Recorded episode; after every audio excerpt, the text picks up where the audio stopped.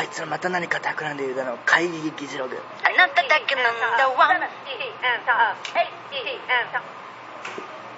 ちょっとジングルが変わりましたけど、大丈夫かこれ。音。声が声が出ないぞ。えー、2012年。4月24ちゃう。4月24の1時半第12回放送です。深夜に集まりまして。喋って喋って。何何？名前あそう。あいつらまた何か企んあいつらまた何か企んでいるようだ。ファーストフィー川村雄一郎です。あいつらまた何か企んでいるようだ。その場瀬野義子です。これちょっとモニターを。あのねタイトルコールの時だけさ、モニターつけようかなと思って。前回の第11回放送のタイトルコールの自分で何度やっても気に食わん感じは純粋に聞いてないからだってことに気づきまして。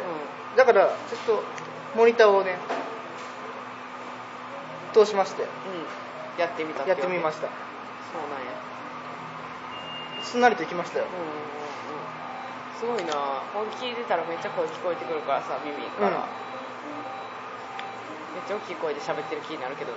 すごいボソボソやんな今日はね。今日ボソボソちょっとねテンション低めでマクドナルドです。コーヒーがねおかわり不可能になりましたうん、うん、散々なマクドのコーヒーおかわり自由の話してきたのにね今まで、せっかくなんでしょう今日はお酒を飲まれた。そうで、飲んじゃった。仕事の先輩におごってもらった、ということで。眠たい。あの仕事を始めた。始めた。今日から正式に。どこから聞けばいいのか。あのその場しのぎゅうこさんの今横にいるのが不思議や。いつも対面して座ってるから、あのなんていうの？趣味癖と言いますか。趣味癖？男性の趣味癖としまして、あのまず友達からは彼氏を作らないといううん、作れない。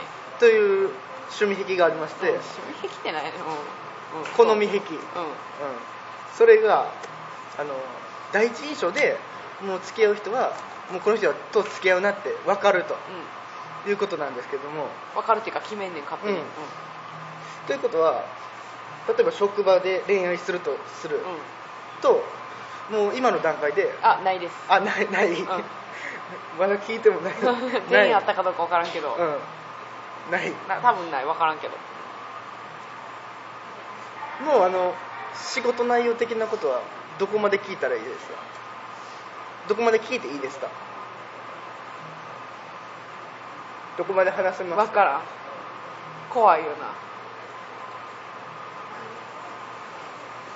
やんわり行く。やんまり行こ成人向けサイトを作ってる会社やったんですうおうね。おうおう。あのおうわかりやすい。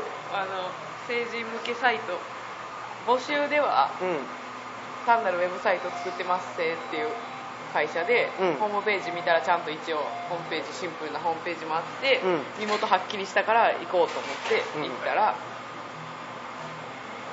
あのこういうそういうウェブのウェブ関係興味あるんやったらこっちの部署ではこういうこともやってるんですけどっていうので誘導されるようにその仕事を成人向けサイトを見せられて、遠回しや。ねやけどそっちの元の応募した会社えっと求人に出てた会社うん。とそのグループ会社とされるもう一つ成人向けサイトをやってる会社とは、まあ関係あるけどその両方そういう募集してたとこは普通のサイトを作ってて、うん。そっちは成人向けサイトをやっててそっちで人欲しいけどそっちでは求人出されへんからこっちのグループ会社の名前を使ってなるほど。グループ出してたんかなと思ったら、うん。あそういうことやったんかと思ったら、うん。よくよく聞いたらそっちの会社自体実体ないらしい。なるほど。もうもはや、あの2チャンネル管理人ひろゆき氏のう家宅捜索に入られたっていうのが入った方はフェイクだった的なうんことですね、そうそうそう。だからじだから初めて先週ちょっとちらっと面接の時は気づかなくて、先週ちょっとだけ数時間だけ、研修というか見においでって言われて、うん。別に会社自体はいいとこないよ。別に求人をそれ引っかかるから出されへんっていうだけでそういうことを多分してるだけで、はいはい。ダメなわけじゃないねやってる仕事がで 3, 3時間ほど研修というか見してもらって帰りにパッて見たら、えっとエレベーターホールから会社の方向かっていったら会社名がドーンって壁に書いてあるのよ、はい。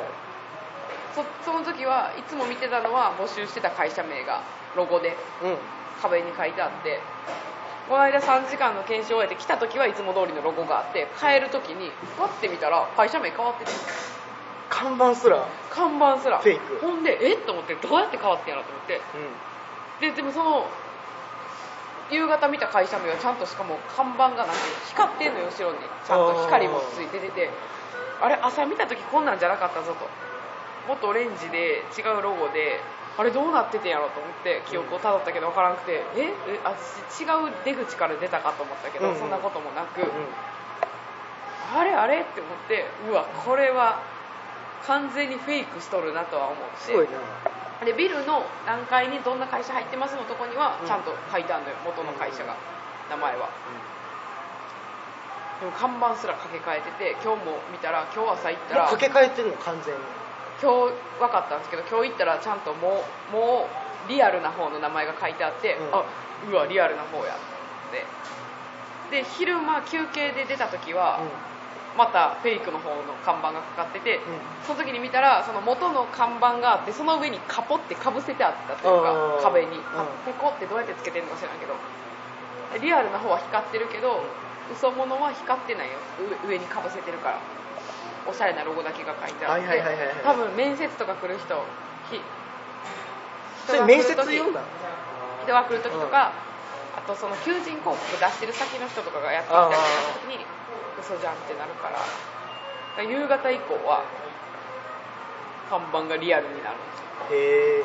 おおと思って。でも別にやってることは悪いことではないしでそのちゃんとしたリアルな方の会社のホームページはフェイクの会社のホームページより明らかにちゃんとしててフェイクの方はもう細かくは書いてなくて大体ウェブサイト作ってますぐらいしか書いてなくてリアルな方は会社概要とか事業内容とかあとなんかスタッフの紹介とかはいはい。会社のイベントとかもっと細かく書いてあるから別に悪いわけではないのよ。ただ求人広告にうん。アウトになるから求人出されへんっていうアダルトな感じの、はいはい。っていうだけの対策で多分そういうことをしてやすっていうところですかね。やっぱリスナーが気になるのはやはりアダルト具合。アダルト具合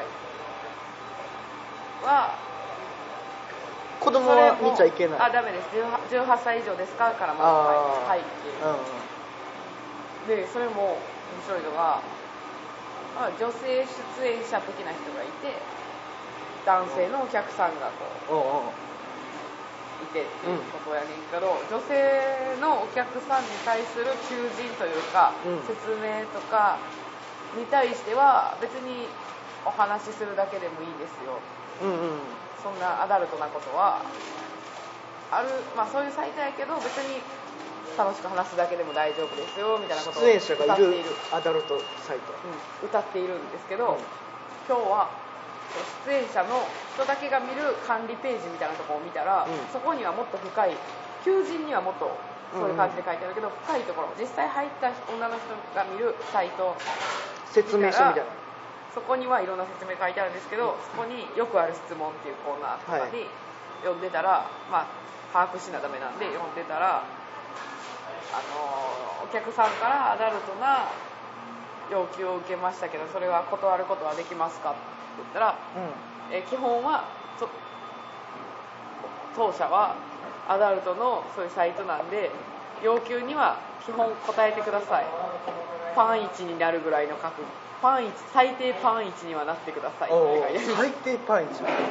でもパンパンツ以上は厳しいんですよ。うん。直にそういう部分が出てしまうともうこっちはずっと監視してて女の子に対してもそういうのを要求した男の人に対してもうん。ダメですよっていうのをこっちはもう。そういうものをさもう言っちゃってるけどさ、はい。ライブチャットですよね。そうです。それ最初に言ったらよかったなライブチャット結構ねありますな。の結構ちゃんとまあちゃんとはして法には触れてないよっていう感じ。今まで仕事を探すまでに見たことがある。名前ない。ないでしょうよ全然ないですよ。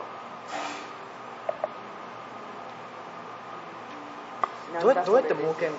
あれは宣伝費とかじゃなくてやっぱいやもうポイントポイントお客さんがね。お客さんのあれか。うん。使うんです、ね、購入ポイント。ポインポイント購入して。結構すごいですよ今日も朝にポイント購入3万円分したのに、うん。夕方にまたポイント3万円分入金。えー、何それ、うん、だから盛り上がったんかなんかわかんないですけど、ん。足り足りなくなって、3万円。3万円って詳しい説明を聞いてしまったらダメやね。いや分からんけど私がちらっと見たのでは1分。あ1分ない1分10ポイントとかなんですよ。うんうん。まあそれがどんなもんかわかんないですけど60 10ポイントっていうのは。6 10 600ポポイントは確かせえ？違う違う違う。ト10ポイントは5時100円かな？5時間3000ポイント。うんかな。えそのやる内容によっても、うんああ引かれるポイントは違うんですよ。多分ね。出演者の方とかって合わないんですか？合わないでしょうね。どこだって自宅とかでやってはるから。ああ問い合わせとか。はああそれこそさもう女優じゃ女優みたいなことじゃないですか。それもただの本当の一般的な人と業者のうん。業者噛んでるというか事務所噛んでるあなんかそのタレントの卵じゃないけど、あわかります？ちょっと。それこそアダルトなビデオの方の超新人みたいなあたり素人と歌ってみたいな、うん。歌って実はそういう人らが出ているとか、いうこともうんございますよね多分ね。その調べた限りでは。それはさそのチャットうん。の、まずどういうことか分かんないんでほんまに怪しかったらやばいなと思って、うん。この働き出すまでの数日間に何やろうと思って2チャンネルやって、2チャンネルでそのサイトの名前入れて、うん。利用してる会員の人の掲示板とうん。出てる女の子が基本喋りますよみたいなあれと読んで、うん。全然その専門用語とか分かんないですけど、うん。分かんない言葉だらけなんですけど、うん。一応一通りふわーって見て見たり。それあの禁止行為みたいな出演者側の。まあだからそのモザイクかけなあかんようなものうんうん。を映してはいけない、おおなんかお客さん寄せるためにうん。そこ出てしまってはいけない。ってことは基本的になんていうんですか喋りで勝負。喋りといやいや全然でも上半セクセクシープラスコミュニケーション。が一番いいんじゃないですかね。いやだからもうそのほんまにその部分隠さなあかんだけで、うん。それ見えないようなちゃんとその女の子用のページには、うん。えーこういう風にして例えばなんか そこの部分を手で押さえて、うん。それでもこっち側から事務局側からアウト出された場合、あまあ、勝手にシャットダウンされたりするんですよ、あんまりそういうことしてたら、でもそうギリギリまでは攻め攻めていかないと、んうん。お客さんも期待してるし。ってなったらそういう場合はもっと横になるだとか、カメラとの角度だとか、はいはいはいはい。こういうやり方もありますよっていう説明まで書いてあるんですよ。ちょっと勉強になりますね。へ えって思って全然役にならへんけど、あなるほどねっていう、うんうん。しそういう指導はだからエロは白白って言うけどでも絶対法に触れてはいけないっていう、うんその境目を結構厳しい。なるほど。だからただ喋ってたいだけではダメなんですよ。ああああ今回のラジオは子供が聞いてもいいんですか？子供聞かないんですけど。まあ子供聞いてないです聞いても分かんないです。誰が聞くもう、まあ。親と子供で一緒に聞いた場合は耳塞いでください。うん。アダルトな世界。ちょっと。さっき18禁って言っとかなあか言っとんかったくばよかったな。えーブログの方には書いてきます。から、うんうん。でもそこまでそんな結構オブラートに包いでるんで。るよな、うん。怖いからねバレ,、たらあの出演者がいないんで出てくださいみたいなことには。全然なない。い面接で説明受けながら、あ出演してくださいとかそういう話じゃないんでって言われる。あー。でも会社自体うはん。全然ほんまに人とかもめっちゃ優しくって、うん。結構もう挨拶もちゃんとやりましょうみたいな、うん。声出していこうみたいな爽やかな職場ですよ。理想みたいに。人数とか聞いていい？何のあの直接毎日関わる先輩人数。いやまだ全然分からへんけど。もう少人数。うん、オフィス的にはあの後ろにうん。私の席の後ろに、あだからプログラマーの人とかもいるんですよ。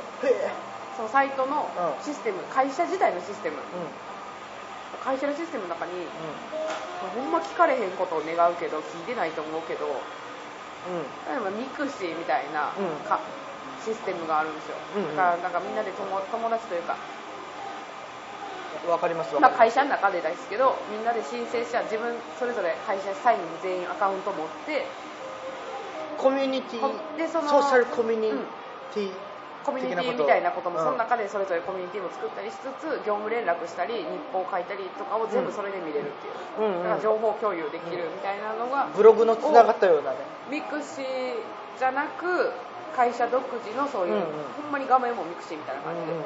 パクった感じ。うん。のシステムを作るようなそんなんから全ての入金やったりいろんなことするいろんなシステム作るプログラマーの人がいて、はい。ウェブのデザイナーの人もいて、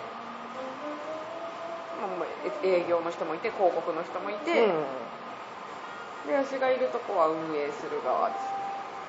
はいはい。で後ろにもっと、まあ、ほんまに私服でやってきてまあそれこそバンドマンとかがよくするバイトの代表みたいな感じであのその違反行為してないかいやテレフォンはない違反行為してないかを延々画面見張ってる。あらららら。私めっちゃいいじゃないですか。いいんかな？あれもうあんなん見てたら飽き飽きしてくると思うけど仕事になったら、うん。うんだからもうモニターが1人に3台ぐらいパソコンのモニターがあってうわーってずっとその実際の映像が映されててあーもう本当に管理されてるんや。際どいことしてそうな人、うん。そんな普通にしてる人には別にそんな見てないけど際どいことしてそうな人をチェックしてダメなことしてたらダメですよ直接話しかけれる。メッセージ出したりメッセージかダイレクトメッセージ警告出したりもう強制的にやめさせたり。っうんうんうんていうのを見張ってる人がずっといて、はあはあはなんで直接同じ仕事してる先輩って言ったら12あ部屋の中部屋の中部屋の中にはプログラマーもいる。いる、うん。ちょっと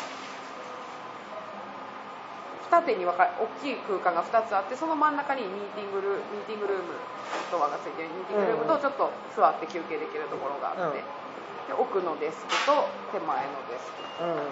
あとは総務経理関係、ほんまの事務事務的なことをしてる。サイトに関わるというよりは会社全体の事務的なことをしてる女の人が2はい。はい人ぐらい、10人ぐらい。うんかえーでも社員番号は78番になってましたよ、はいはいはい。まあゼロから全員いるかどうかは別として。言っちゃいますか？言っちゃったかな。いやまだ分かんない。社員番号で割り切れないですよ。ネットの会社やからっていうのがあるよな怖いね。怖い。うん怖いね。怖いよ。だから、えー今日のタグにライブチャットとかは入れないでください、検索で引っかかったら嫌なんで、い入れません。言いたいね。ね。それで私の始めたのバイトなんですけど。も、このね何人いるかな先輩が。5人6人とか、うん、あそんなもんだ。うん社員さんもそんなにいるんかな。直接会うのが23人ぐらい、だから人数的にはもものすごい少ないんですけどその中にねあのプロあそうや。プロギタリスト。うん、うんどこどこ所属のプロギタリストっつって、そういう人がいるって噂は聞いてたんですけど、うん。もうその人数少ないバイト先なんでもうすぐ分かったんですよ、でその人がプロってどうなんだと思ってたらスタジオミュージシャンだ、うん。スタジオミュージシャン、うんうん。だっつって。であのーカラオケの演奏なり、えーなんていうんですか？サポートうん的なね。バックバンドやバックバンドバックバンド。的な仕事が主だと。で時間がそれでも時間が空いてるのでバイトをやると、うん。うん、そうその実態が全くつかめなかったわけですよ。であの、えーニコ動ニコニコ動画にあの弾いてみた的なねギター弾いてみた的なね動画をアップしてるっていう噂を聞いてたんですけどもいざねあの先輩が見せてくれてね俺の演奏動画これやんであのスマートフォンをかざしまして見せていただきましたらねこれがねすごいんですねやっぱり。うん。このなんていうかねギターギタリストっていうのをこう認識したことがなくて普通のバンドを見るにあたってやっぱバンドとして見るかうんボーカルなりうんスタあのなんていうんですかフロントマンを見たりじゃないですか。それであのその弾いてみたその動画に関してはもうなんていうんですかこのつまみをね操作できるじゃないですか。それにあのギターに焦点を当てた音量調整をしてるわけですよ。だから他の楽器も入ってんの？入ってます。入ってるというか流何ていうんですか？アニメソングとかあるじゃないですか。あーよく流してるな。ありうん、そのアニ有名なアニメソングに流流れてる前にうん。ギターをうん。出すと。うん。足してうガンガンに出すと。でこの動画編集もしててねこの小窓ワイプ？うん。にそのなんていうんですかね。アニメ的な映像もありそれに対しての大きな画面にうん。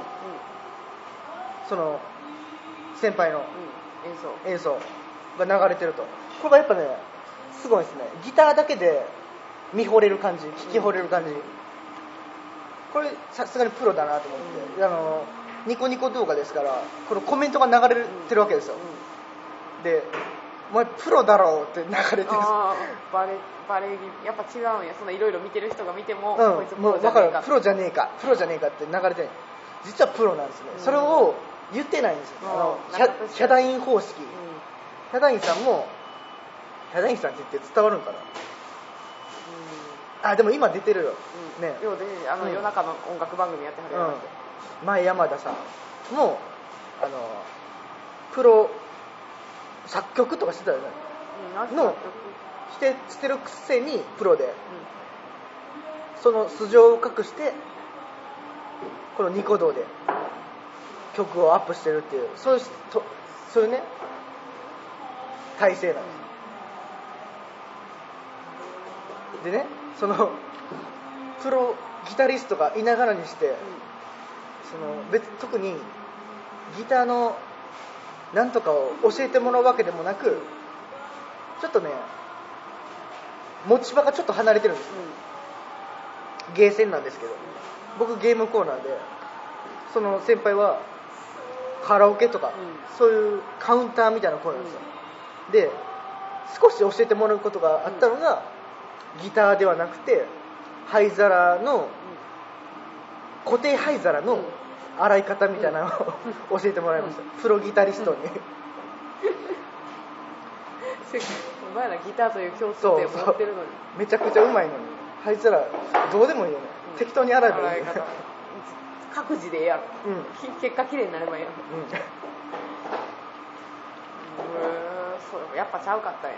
そう。すごい。いや。もう結構インディーズバンドのライブは見てきましたけど、こうねでもねやっぱそのねニコニコ動画のねあれがいいですね。このギタリストに特化したみたいな。ニコニコ動画のアカウント持ってます？ってる。これでは見れる？iPhone では見れる？でいややったことない。やったことない。うんカウンター持ってる。なた無料のやつやけど。うん。でこれがねゆその名前をね出すとねこれえらいことになる。プロ隠してやってるんでダメですね。プロではプロだと分かってその動画を見たら特に面白くもない。素人として謎の人物としてやってるから面白い的ない。だからねこの動画をぜひ紹介したいんですけど紹介しきれないというね悩みがあったんですよ。プライバシーではない。企みのための素性隠し仲良くなったその人とは。バンド名は聞いたんですか？聞い聞いたんですかバンド名っつうのが固定バンド名っつうのがない。ないよ。結うん。局、固定バンドっていうのがなくて本当にサポートだったりそのねニコ動内の演奏者と適当にこう演奏者演奏者演奏者とで組んだみたいな適当な名前のやつしかなくて。だから名前をね言わなかった。言わなかったんだ昔何やってたとかもないですか？聞かないですね。その先輩がねあのなぜこう近づけたかというと私たちの同級生の結構ねスペシャルな腕を持つドラマーと組んでたらしいんですよ。たけしっていうドラマーがいるんですけど。で彼のなんていうんですか餅餅職場餅レストランみたいなところでバイトしてたとその先輩がだからねちょっと信頼というかねたけしとやってるんだったらうまいんだろうなって。たけしもね結構厳しい人ですから。ねうん。のめり込む人やうん、うん、次の話題に行きます。あのこうなんかあいや前半包み隠さなあかんことだらけでそうちょっと難しいいですね。あの花見の話あったじゃないですか。私の方の、あのえー池ちゃんに誘われて、え3個上の ちらっと見えてるんですけどなんか今見えたんですけど携帯の画面。3個上のお姉さん3人と池ちゃんと私と芸人の三重県ちゃん。言っていいんかな？三重県ちゃんと。散々言ったら先生。まあ前々回三重三重県ちゃんとの言ったらあかんやろ花見花見ちゃんちゃんと芸人やってんねやったら。ファンの人とかもおんねんでだって。おんから。でで花見が花見合コン的なことがありましてあの特に連絡先交換もせずに帰ってきましたよと。あったんですけど続報といたしましてまた池ちゃんからメールが来まして次の金曜日に前の姉さん方とまた飲みに行くんやけど行こうやわと。おあなたもしかバイトとかなんですか？それなんですね。え？それなんですね。やめろやめろ。バイトだからっつって。休め休め断っちゃったんですね。それ何時何時何時何時バイト。もうがっつり夜バイト。えー終電までバイト、バイト、うん、だから無理なんですよ。なんていうチャンスを。ってことはあげたいわ。あのーマイナスではなかった、うもしくは あのー誰ウェンディがんうん。喋りたいだけで特に相手は誰でもいい、うん。悪くはない結果をね。まあ、基本三重県ちゃんさえいればいいそうそうそう。まあ俺じゃなくてもよかったね。三重県ちゃんおればいいんじゃないかなという気はすんねんけど。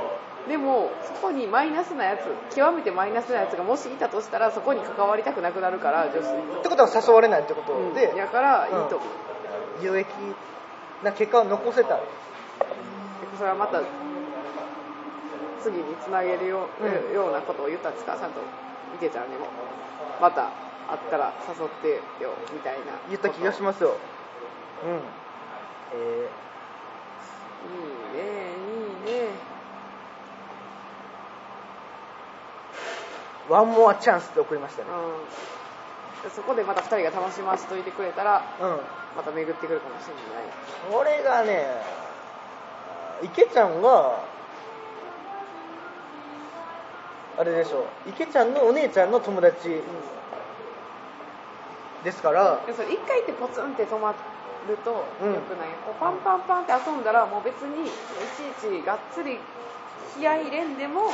気軽に遊べるうお姉さんみたいなことになってくると、ラッキー。いいよね。でね別にこのお姉さん方にこだわらなくてもいいですよね、別に、このパイプは素晴らしいですけどまたやります。違う人と、うんうん。でお聞きしたいんですけど、うん。またねオブラートがどんだけかかってるのかわオブラかんない。ですけどートかかるよ。またかかるで。フィルターかかるうん。タイムやけどやろ。篠木子さんのこれはなバレる確率高いからな。これまだ放送中には言ってないんですよ。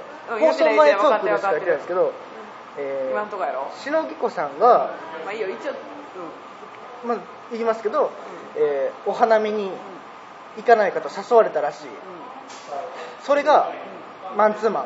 マンツーマン。ボーイズと。ボーイズやで。うメンズやで。んうん。で 行ったのかと。行ったよ。どちらの方に？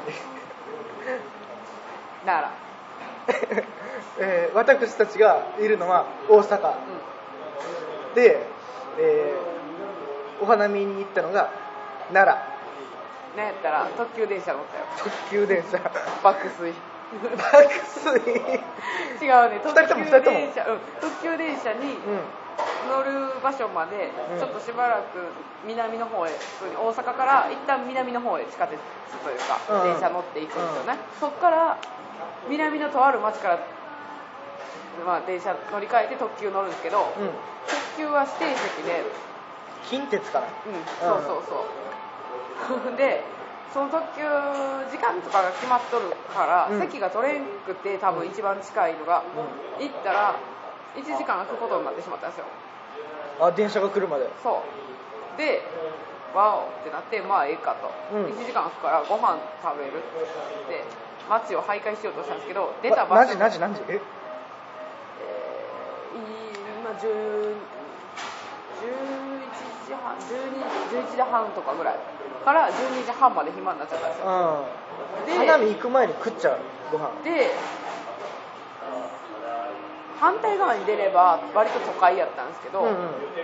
その近鉄の乗り場のようわからんとこから出たらうん。何もなくてうん。しばらく歩いてみたんですけど、コンビニ何もないぞってことになって、はでもふとパッて横を見たらコンビニがあるんですけど住宅街に、いうんでコンビニを通り過ぎようとしたらコンビニの横に普通駐車場があるようなところに駐車場車を止めれるほどのスペースはなくて、うん。でもなんかちょっとスペースがあると、はいそこにオープンカフェみたいに机と椅子が3つずつぐらい、うん。3つの机とそれぞれ4つぐらいの椅子がポンポンポンって並べられててコンビニの横の駐車場。にうん。駐車場にもなってないスペース、でもめっちゃ住宅街で周りは、で私がそれを横目で見てなんかご飯食べろって感じに机置いたんで言って、うん。でも店もないしコンビニで買おうかってなって、結局その時点でもう待ってられへんくてビール買ってお寿司買って、うん。その住宅地のど真ん中のわけわからんテーブルで桜が見えるわけでもないのに、某専門学校があるまんまなんですけど、うん。で座って寿司を食うっていう始まり周り何もなく。うん。それで1時間潰してうん。特急乗った段階ではもう気分ようなってるわけですよ。ビール飲んでるし。でそれ着くまでの1時間ちょいの間寝るっていう。それ電車で食えばよかったじゃん。駅弁買って電車で食うパでも1時ターンはなかった。間待つにしても何して待つってことなんですよでしかもあんだけ散々ご飯食べるとこなかったなって思ってたのに逆向いて次駅の方歩いて行ってたらちゃんとランチの店1個あったんですよ、うん。反対歩いてる時は見えなかっただけでうわご飯の店普通にあった。しそりゃあるっしょ。いやでもほんまの住宅街。ボロボロの。反対側はそのでも普通の駅ってそうやで。2日3日前にうんちょうどその近辺な、まあ、天王寺ですけど、ん。天王寺近辺を車で通ったんですよ、天王寺。ってあるにめっちゃ決まってる開けててん、うん。でもその近鉄乗り場の反対側はうん。マジで何もなくて、うん。見つけられなかったんですあ反反対にさえ出てたら、うん。めっちゃ開けたとかやった出た方が悪かった。出た方向が悪くて、あうん。でまあまあなんじゃこれって思いながら、うん。とビール食べてうん。寝てうん。着いたらもう人混み奈良奈良何ですか？奈良公園じゃなくて。違うそっちじゃない。吉野の方。です吉野川？吉野川？まあまあそういう感じ。え吉野川ですか？山。吉野川？は四吉野川。国じゃないですか？あじゃあ違う。奈良の吉野の人なんやろ。吉野。うん。奈良か。奈良行ったことないかもしれん。なの方。でそこから、まあ、桜は下の方は咲いてるんですよ、でうん。大阪より寒いから、大阪はその前の週ぐらいがちょうどちょうど見頃やったんですけど、うん。奈良行ったらうん。ちょうど見頃なんですよね、でも山の上の方行けば行くほどうん。まだ気温が寒いから、どんどん桜がなくなっていって、うんはいはいはい。本当は咲いてるんですよう時期に行ったら。ものすごい数の桜咲いてるはずがんうん。山の下の方は綺麗やったけど山を登るにつれなんか茶色混じった枯れたんかまだ咲かへんのかどっちかみたいな桜。濁ったやつね。濁ったやつばっかりで、そこを永遠無言で登っていく。無言って。無言ってこともないですけど、うん。登3 4 3時間4時間ぐらいだったかな。12時半か1時完璧なデートじゃないですか。1時半に着いて、うん。登って、降りるのは割と早かったんですよ坂やしうん。あんだけ苦労して登った距離を一瞬にして降りてくるぐらいの。うんうん。走ってもうたで うん。で結局上がって降りてきたんが6時半ぐらい。たっぷり2時ぐらい山を楽しんでますやん。ほんま登っただけよ。あー柿の葉寿司をやたら食べたなっていうのはビールと柿の葉寿司で。うんうん。え？1個店入ってあ一1回店入ってうん。柿の葉寿司とそば。柿の葉寿司が思ってたより塩辛いっていうのでちょっと、うん。あれ柿の葉寿司ってここまで塩辛かったっけ？うん。うん。って思いながら降りてってで次電車でまた柿の葉寿司を食べようってなって、うん。お土産用の柿の葉寿司を購入して、もっと降りてったところでビールは買ったらいいんですけど、うん。さあいざ電車乗ろうぜってなったらやっぱりまだ人が多くて結局また席が取れなくてまたそこの場で1時間待たないとダメなんですよ。あららら。で下の方は屋台とかも出てるんでん。屋台の前の椅子でうん。1時間座ってビール飲んで柿の葉寿司食べてうどんどん真っ暗になっていってんうんでほんまはその後大阪に戻ってライブ見て帰る予定やったんですけど、うん。もう山登りで疲れ果ててうん酔っ払ってるしこれライブこの体力で無理でしょうよ。うん。うんだってまあ実際そこで1時間待たされたのもあるんで間に合わなかったんですけど、はい。どっちにしても。で帰りはもう寝るぞってなって帰りの特急も爆睡して帰って。山登りして柿の葉寿司食って酒飲んで降りて降りて。寝て帰ってきました。待たされて。うん。うん。トイレを我慢するっていうのはちょっと辛いね。たビール飲んでる。それは成功か。成功したか。まあそんなそんなもんでしょうよ分からん。何が成功正解か分からへんけど。じゃあもうそのわけわからんコンビニで寿司食べたことがもう面白くて。なんじゃここって、うん。うん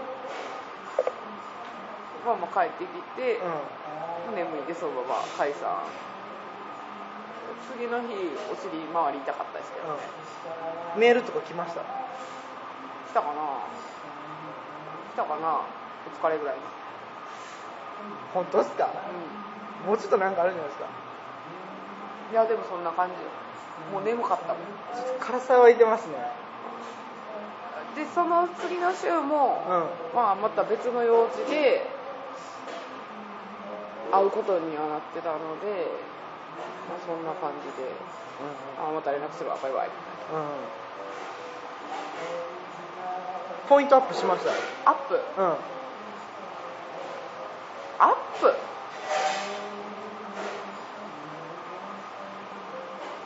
アップアッップもダウンも別にない。ないですよ。平常心。平常心。アップって忍そんない。きなりいきうんなりそんなもうこの年になって、うん。ちょっとなんかあったからってこの年バーン25歳ってボカーンってうん。アップするとかもないですよ。その前から知ってますし。もう長年知ってるんで。ないですよ。どこ行くんですか？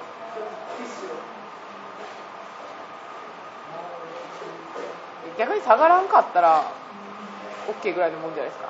あそんなもんすかね。あえこいつこんなんと思わんかった。ああなんなん？ってならんかっただけ。うん。逆に言ったらいいんじゃないですか。はいですなんかもう最近感情の起伏とかもないんで、うん。何も。最悪じゃないですか。別に何が良くて何が悪いとかもなんかわかんないですけど、うん。いやいいんじゃないですかね。爽やかには過ごしてきました風景はいいか良かったですか？いやいいいいいいですよいいですよ。ただ登るのに必死やったっていう。